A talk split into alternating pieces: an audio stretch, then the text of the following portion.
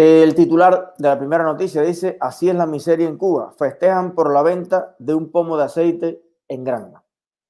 La miseria de Cuba sigue escalando niveles inimaginables y en esta ocasión quedó evidenciada en la forma en cómo algunos cubanos festejan que les vendieran un pomo de aceite. Y es que en el comunismo, el comunismo trabaja así, deteriorando la integridad del ser humano en su máxima expresión, provocando que las personas vean los productos básicos como un lujo, y yo le sumaría como un privilegio, como algo generoso que papá Estado pone a tu disposición eh, excepcionalmente, una vez al año, una vez cada tres meses, bueno, un pomo de aceite y además te lo cobra como si fuera un colmillo de, marfil, de elefante. Y ahí la gente sale a conguiar y a dar cintura y a celebrar, qué maravilla, vamos a hacer un selfie. La gente se hace un selfie en el mundo cuando conoce a, a Piqué, a Cristiano Ronaldo, a Eliezer Ávila, y bueno, eso se, se entiende, se, se justifica. Oye, pero hacerse un selfie de que usted ha logrado comprar un pomo de aceite, eso es algo inédito en la historia de la humanidad, bueno, con la excepción de la antigua Unión Soviética, usted oye, alcancé perro caliente, ¡guau! Aquello, imagínense usted, alcancé picadillo, soy el caballo, soy el mejor, ya no necesito nada más en esta vida, me puedo morir mañana. Bueno, así vamos. Casi 300 multas en un solo día en La Habana. El 72,5% de las impuestas ya se ha cobrado.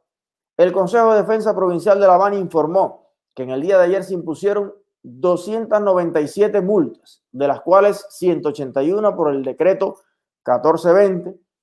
Mire que hay números y decretos y resoluciones del pasado 1 de septiembre. Con esta cifra se llega a la totalidad de 20.707 multas impuestas por las autoridades del régimen, de las cuales 116 son por violaciones en el comercio. El presidente del Consejo de Defensa Provincial, Luis Antonio Torres Ibar, dijo que de 17.454 sanciones se han cobrado unas 12.664, lo que refleja eh, un sobrecumplimiento eh, o un cumplimiento del 72.5%. Oye, increíble los logros. ¿eh? Cuba va, Cuba va, ¿te acuerdas de aquello? Cuba va, como dice, como diría el chocolate, Cuba va, visitaxi, rampa abajo. Visitaxi sin freno, rampa abajo, creo que es como dicen los, en, el, en el argot de los raperos, de los reparteros. No, lo, no, rap es una cosa y repartero es lo otro. Bueno. Y el trap. Ah, bueno, pues mira, para que tú veas, para que no te vayas a creer que yo estoy desvinculado de, de la corriente trapera. Bueno, anciana de 94 años viaja casi mil kilómetros para poder votar en Estados Unidos. La frase querer es poder nunca fue mejor usada cuando una anciana de 94 años viajó casi mil kilómetros para ejercer su derecho al voto en las venideras elecciones presidenciales de los Estados Unidos. Un aplauso para esta anciana. Felicidades, mi amor. Sin conocerte, ya te mando aquí un beso, un abrazo. La mujer identificada como Mildred Madison insistió tanto en que quería votar que su hijo tuvo que trasladarle en un vehículo de un estado a otro, específicamente desde Illinois hasta Michigan.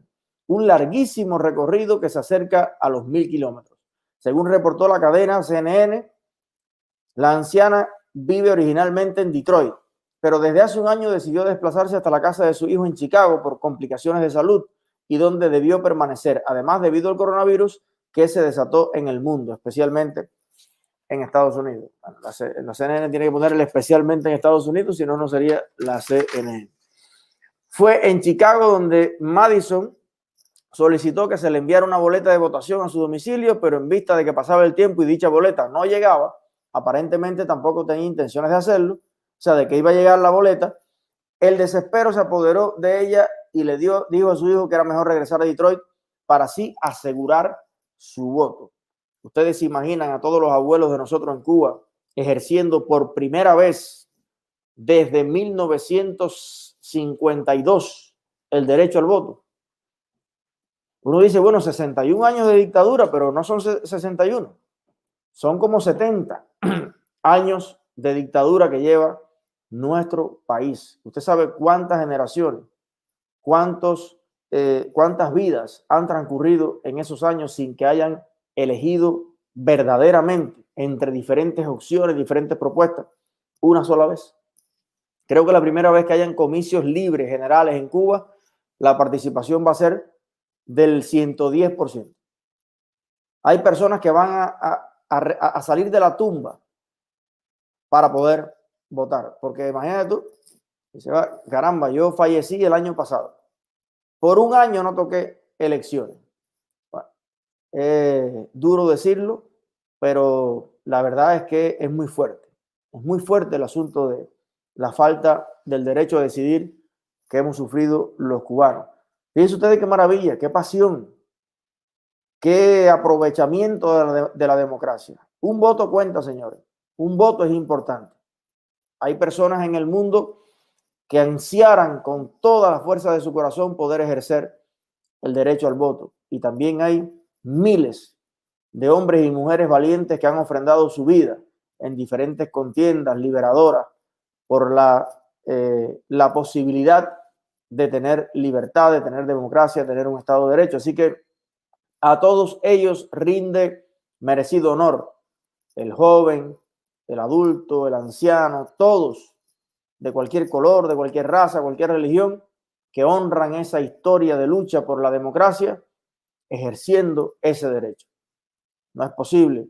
A veces yo veo sociedades que yo sé que viven bien, viven genial, tienen un desarrollo de tres pares, Bélgica por allá, y usted ve que hay elecciones y va el 18%.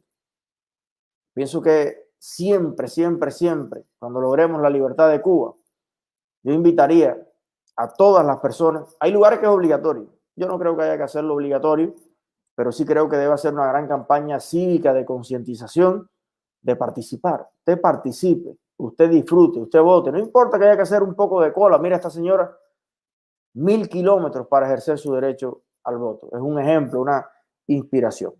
Bueno, realizan evento culinario en Santiago de Cuba en medio de severa escasez de alimentos.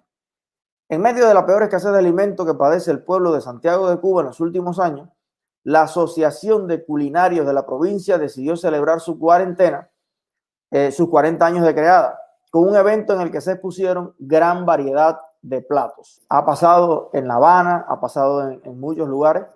No asistió la esposa de Díaz Canela a este evento porque ella no se pierde, junto con Jaila, ningún evento donde haya comida por ahí. Pero obviamente, a lo mejor la FAO, eh, para darle un premio a Cuba y, recomendarla en el mundo de, como ejemplo de soberanía alimentaria, las fotos que analizó.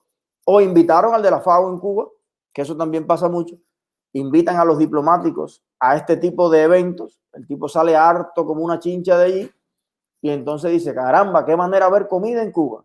Claro, cuando sales de ese salón de protocolo, pues lo que hay es hambre y lo que hay es necesidades. Pero bueno, usted se monta en su carro con aire acondicionado, con todo, echa una pesquita de Santiago a La Habana, este es el evento.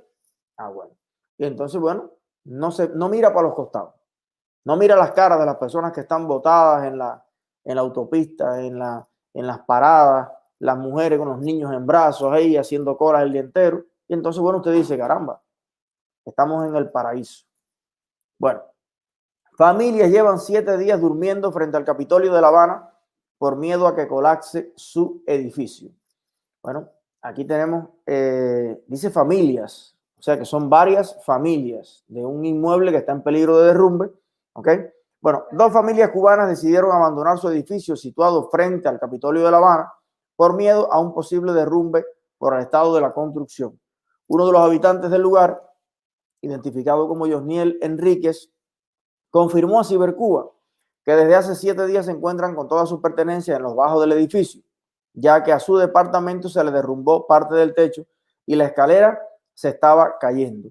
Si nos quedamos ahí, nos vamos a matar, dijo Josniel. Bueno, esta es básicamente la realidad de miles y miles de familias especialmente en La Habana Vieja, pero esto pasa en casi todas las urbes, en casi todas las ciudades, en casi todos los solares de nuestro país. De hecho, hay un video que eh, vamos a tratar de ponerlo dentro de un rato para mirarlo, analizarlo,